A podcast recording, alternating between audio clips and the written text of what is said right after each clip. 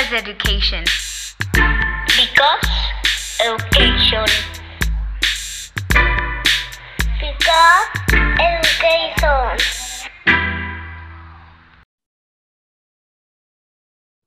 Hola a todos, ¿cómo están? Bienvenidos una vez más a otro episodio de Be Because Education. El día de hoy les traemos un tema increíble que ya desde hace tiempo lo queríamos abordar y hoy por fin traemos a una invitada muy especial que justo tiene la experiencia en este ámbito, que es la pedagogía en los museos. Para esta ocasión decidimos invitar a nuestra maestra Mika Endo Suzuki.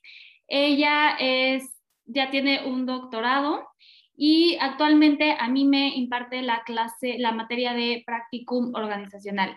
Entonces, Miss, te dejo el micrófono para que te presentes, nos cuentes qué estudiaste, que tienes una eh, amplia, amplia experiencia en muchas cosas y para que nos cuentes también, pues, a qué te dedicas actualmente. Gracias, gracias por la invitación. Este, bien, eh, de formación o de primer carrera, soy historiador del arte y de ahí se derivó una maestría en museología.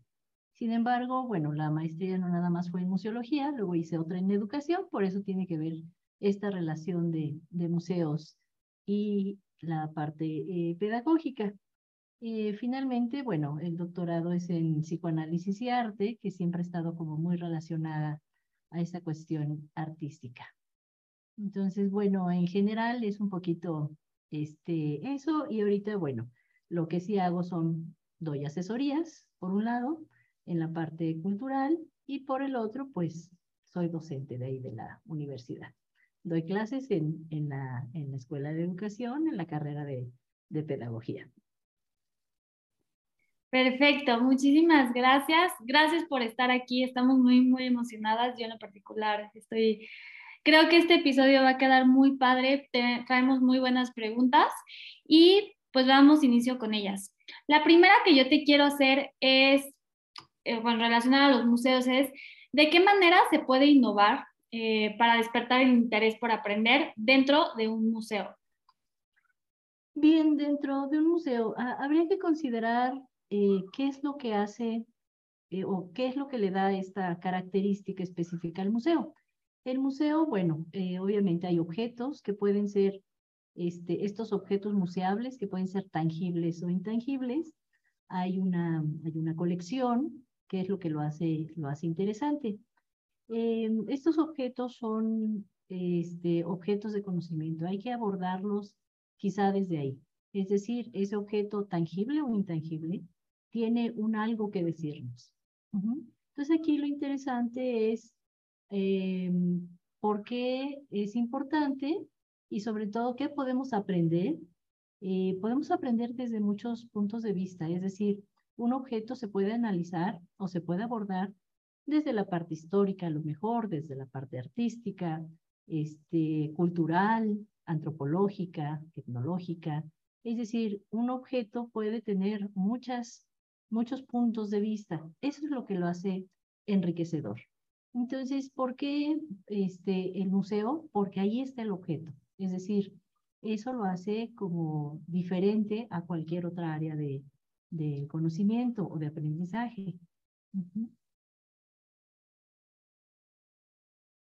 Y por ejemplo, obviamente cuando estamos dentro de un aula, em, pues sí, en una clase es más, es más fácil medir el aprendizaje de quienes están tomando, pues recibiendo la información, ¿no? Pero por ejemplo, en un museo, ¿cómo puede uno asegurarse de que quienes lo están visitando están aprendiendo? ¿Cómo se mide el aprendizaje en esos espacios?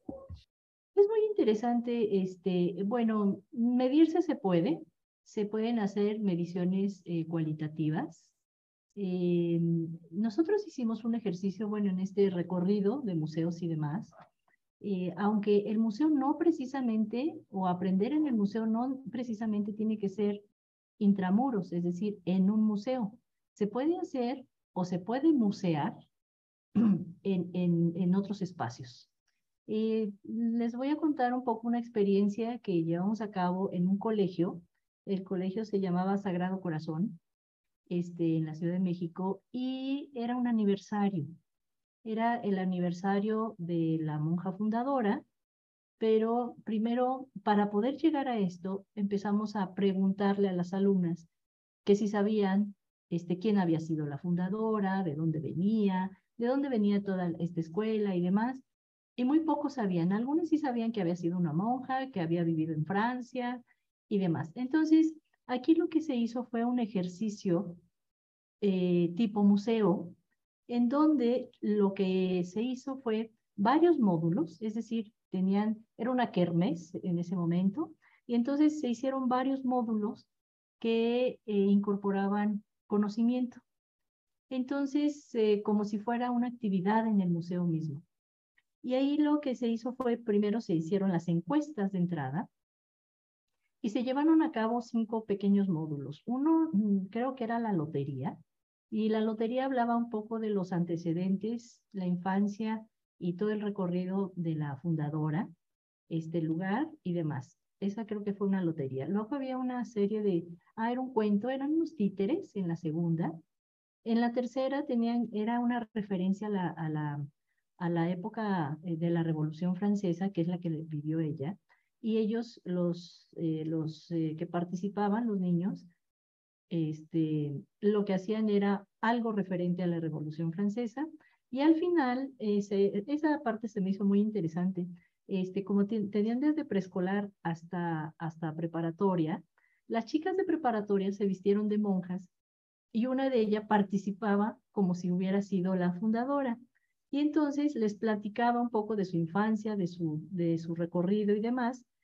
Y bueno, y terminaba en que cuál era la obra que había llevado a cabo. Y ahí eh, fue como muy creativo porque los mismos alumnos dijeron, ¿Qué tal? Porque ahí entonces se participaban en la, en la creación ¿no? de, de esta cuestión un poco de, del recorrido de, de, museos y de conocimiento, y abren un espejo en donde se reflejaba todo el público y decía que esa era su, su obra, ¿no? Se me hizo interesante. Después de eso, a los tres meses, hicimos nuevamente eh, preguntas de, de, con relación al evento. Si sabían cómo se llamaba la, la fundadora, si sabían en dónde vivió, qué es lo que había vivido, la revolución, etcétera.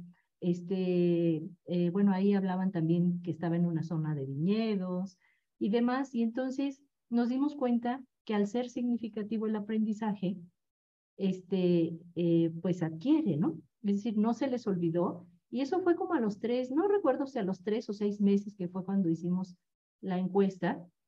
Y ahí nos dimos cuenta que sí se se, se, se, logró el aprendizaje significativo. Entonces, no precisamente tiene que ser en el museo, claro, ahí en el museo la ventaja es de que tenemos un objeto que nos dice algo. Y nosotros en la parte pedagógica tenemos muchísimas herramientas para abordar ese objeto desde muchos puntos de vista. Entonces, sí hay manera de medirlo, es decir, cualitativamente hay manera de medirlo. Eh, hicimos otro ejercicio, este, ese sí fue en el museo, eh, que se llamó, eh, creo que la colección se llamaba El Anao de China. Entonces, em, lo que importa en estos recorridos que uno estructura como pedagogo en un museo es eh, sobre todo el tema. En este caso, el Anao de China estuvo viajando casi 300 años hacia Filipinas, llegaba a México, etcétera. Pero es decir, cuando vamos al museo, y el museo tradicional era lo que nos decían del objeto, mide 30 centímetros, ¿no? Por 40, y a mí qué me importa, ¿no? Ya lo estoy viendo. Y la otra es, este, tiene una técnica fulanita de tal. Sí, y, o sea, a, alguien que hace una visita, pues es lo más aburrido, como el cuadro, ¿no? Cuadro de un metro por 1,20, de tal técnica, bueno, y. Entonces ahí es donde viene la parte creativa del pedagogo, en donde hace recorridos o busca estos recorridos que sean significativos. En este de la NAO fue interesante porque este, después de que se hace un recorrido, sobre todo de dónde venían, cómo, se, cómo naufragaban los barcos y qué objetos traían, que era interesante, y ahí empezaron a darse cuenta pues, que pesaban y que sobrecargaban los barcos, por eso naufragaban, etc. Y entonces, eh, al final, lo que se hizo fue, para que fuera significativo, ¿Qué es lo que se nos hace significativo cuando utilizamos los sentidos? Y en este caso, se les invitó a que tomaran una taza de té o una de chocolate. Entonces, el chocolate fue lo que México exportó y el té es lo que México había importado, este, obviamente, en, estas, en estos viajes. Después de eso, hicimos también preguntas que si se acordaban, porque como al año casi regresan, digamos, a una exposición, aunque las eh, exposiciones temporales duran menos tiempo, pero bueno, no siempre coinciden. Y preguntamos a algunos alumnos o algunas eh, visitas que habían ido a esa de la NAO, que si se acordaban de qué se trataba. Y si se acordaban, decían, era un viaje que se hacía a China, por ejemplo. Y por eso, y otros decían, por eso las esculturas tenían los ojos rasgados. Pues sí, por eso las esculturas de los santos tenían ojos rasgados. Y la otra es que sí se acordaron, ah, es que nosotros exportamos el chocolate, por ejemplo. Entonces quiere decir que sí hay maneras de medir. El detalle es de que no se han preocupado por medirlo. Es decir, el público tiene muy poco, bueno, muy poco, ¿qué les digo? 10, 15 años, en donde nos preocupamos por el tipo de público que va al museo, los tipos de, es decir, cada museo tiene este, grupos diferentes. O sea, por ejemplo, a mí me gustan los de arte, que generalmente por ahí debo de estar. no me gustan tanto los, los, eh, los de arqueología. Ajá. Y entonces quiere decir que cada tipología de museo tiene públicos específicos de esa naturaleza. Y ahí sería interesante en donde se hicieran o les diéramos herramientas para que el aprendizaje fuera significativo y no nada más que me dijeran que es una brújula que mide tanto y pues sí, ¿no? Pero si esa brújula les damos otra brújula que no sea esa y empiezan a hacer su recorrido en el museo, pues ¿qué se llevan? Pues ¿para qué sirve una brújula? Vimos en la exposición esto. Entonces yo creo que lo importante es aprovechar el objeto o la exposición o el tema y nosotros como pedagogos estructurar lo demás, ¿no? Lo que sigue, para que sea significativo y entonces ya hay aprendizaje. Entonces, em, ¿tú consideras que uno de los retos más grandes de estar en la parte pedagógica dentro de un museo es justo em, atacar esta creatividad para hacer un aprendizaje significativo, ¿no? Porque yo me acuerdo de chiquita que la típica excursión al Museo Papalote del Niño, y era padre porque interactuabas mucho con los elementos, ¿no? Y a mí me aburría muchísimo ir a otro tipo de museos en donde estaba justo el cuadro y yo, bueno, y luego ni siquiera leía las, las, este, las plaquitas, ¿no? Que te ponían. Y realmente no era como que yo aprendía muchísimo porque me daba, pues sí, mucha, inclusive flojera estar leyendo y no, no se me quedaba pues como tal, o sea, no, no lo aprendía. Y últimamente he visto estas exposiciones muy padres de, arte que lo hacen así, lo combinan con el edutainment, que es así como son unas pantallotas enormes y tiene, no sé, la exposición de, de Monet o de Van Gogh. Y creo que justo como, como dices, ¿no? O sea, cuando involucras los sentidos y, y, y, y, haces a la, o sea, inmerses a la persona en esa experiencia, creo yo que pues supongo que es parte del, del, reto, ¿no? De, pues justo de que la gente sí vaya y aprenda, pero de una forma más agradable. Eh, sí, ese es eh, sobre todo la parte creativa, es lo que deben desarrollar los pedagogos. Es decir, la exposición ya está, ya hay toda un, eh, una estructura del museógrafo, del investigador, del curador, de, es decir, para que una exposición se lleve a cabo, hay muchos elementos detrás de ella que no se ven, ¿no? Y cuando hacen el recorrido y preguntamos, ¿qué te pareció la exposición? Y me dicen, está bonita, pues nos morimos en tres tiempos, ¿no? es decir, eso no funciona. Quiere decir que aquí es donde la parte creativa la tenemos que desarrollar. A lo mejor es de instrumentos. Creo que por ahí ahorita en el Franz Mayer bueno, yo en el Franz Mayer estuve como curadora huésped de algunas exposiciones. Entonces, bueno, es un museo que me gusta en especial. Y ahorita no sé si en la parte de exposiciones eh, temporales hay una de instrumentos de navegación. Entonces sacaron qué si el astrolabio, qué si la brújula, qué si eh, varios, varios objetos, ¿no? Entonces, si, si no a un niño, hasta a un adulto lo llevamos y le explicamos este, lo que hacía el instrumento, pues mejor vamos a darle uno para que lo use, ¿no? Ajá, y entonces se vuelve más, obviamente, significativo y el otro interactivo, porque ese es el problema. El problema, en, miren, el museo se estaba muriendo. Los museos empezaron a, a, a resucitar cuando empezaron a tener público. O sea, quien le da vida al museo es el público mismo. Entonces, hay colecciones que son permanentes, obviamente, y la intención es de que hay que eh, eh, generar o crear eh, herramientas para que la gente vaya y se divierta. O sea, si tengo ahí un gendarme que no me deja ni acercarme a la obra para verla, claro, no la vamos a tocar ni nada, pero no nos podemos acercar y nos anda persiguiendo, pues ya ni dan ganas de ir, ¿verdad? ¿Ok? En algunos museos cambiaron estos policías por edecanes, o sea, un trabajo muy parecido, pero son más amables, ¿no? Entonces, eso es lo que hace que podamos aprender en el museo, porque ahí está el objeto. Es decir, ese objeto tiene una historia, siendo, este, obviamente, tomando en cuenta que, que, fuera una de, de colecciones. Entonces, por ejemplo, en la de los cuadros, que es lo más aburrido.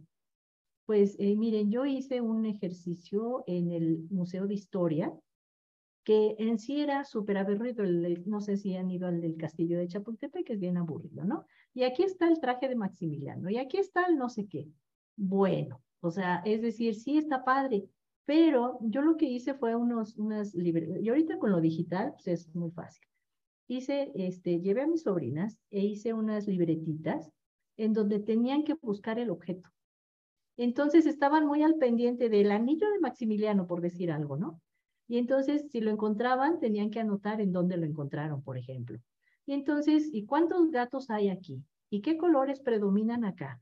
Y entonces se acordaron más o menos de los cuadros. No es necesario que se lo sepan de memoria, pero sí se dieron cuenta que había diversos objetos que daban, o sea, es decir, explicaban un algo de la historia y obviamente ya cada quien se dedique a enlazar, ¿no? Había un mural por ahí y decía, a ver, encuentra a Benito Juárez, o no me acuerdo a quién, ¿no?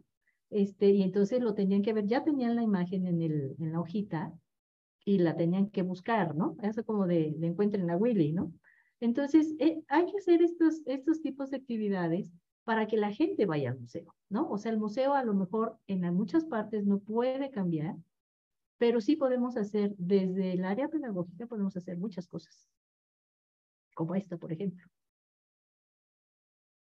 Y hablando de, por ejemplo, de los diferentes tipos, pues, de elementos que podemos encontrar en un museo, ¿cuál consideras tú que es la característica que hace más atractiva un museo? O sea, sería como la, la capacidad de interacción que, que le ofrece al público o como la historia que trae detrás o como el renombre pues sobre todo eh, la historia, ¿no? Es decir, hay que considerar en, muchos de los casos que el objeto es de conocimiento.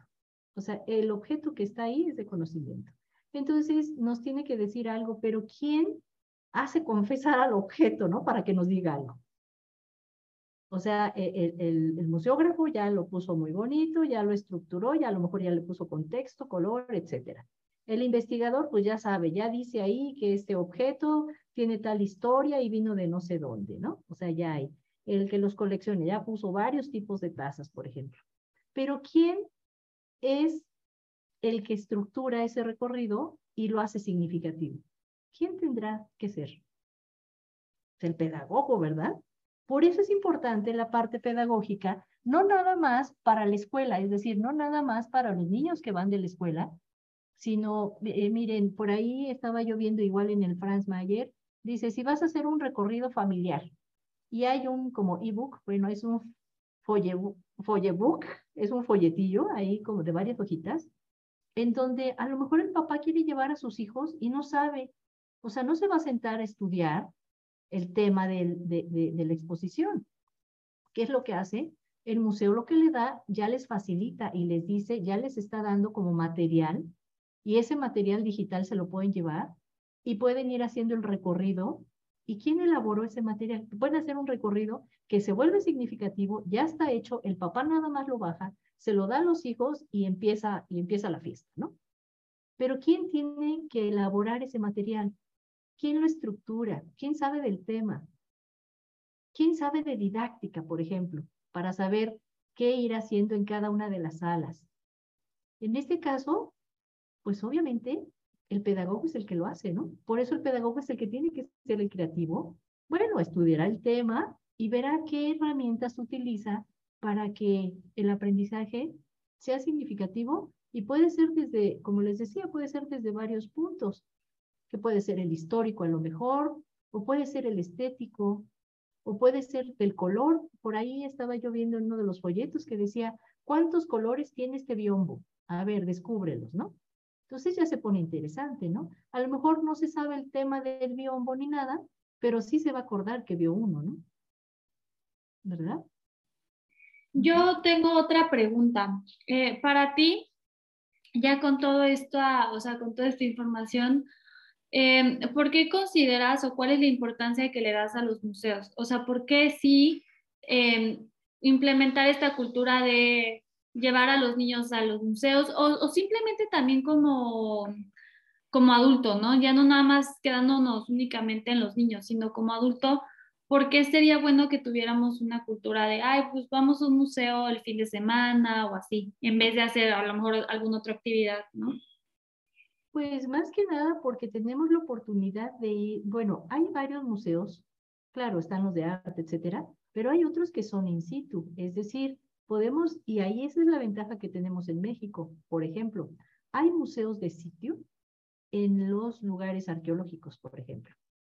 Ajá, entonces, este, ese es, una, es un, recurso muy bueno, este, eh, que, ahí está el objeto, ¿no? Está el objeto, eh, una es que está el objeto y la otra está la estructura, ¿no? Por ejemplo, en los museos arqueológicos, está en, algún, en varios. Hay un museo de sitio en donde están las piezas que recuperaron, explican un poco la cultura y demás, y luego hace uno el recorrido al sitio arqueológico, por ejemplo.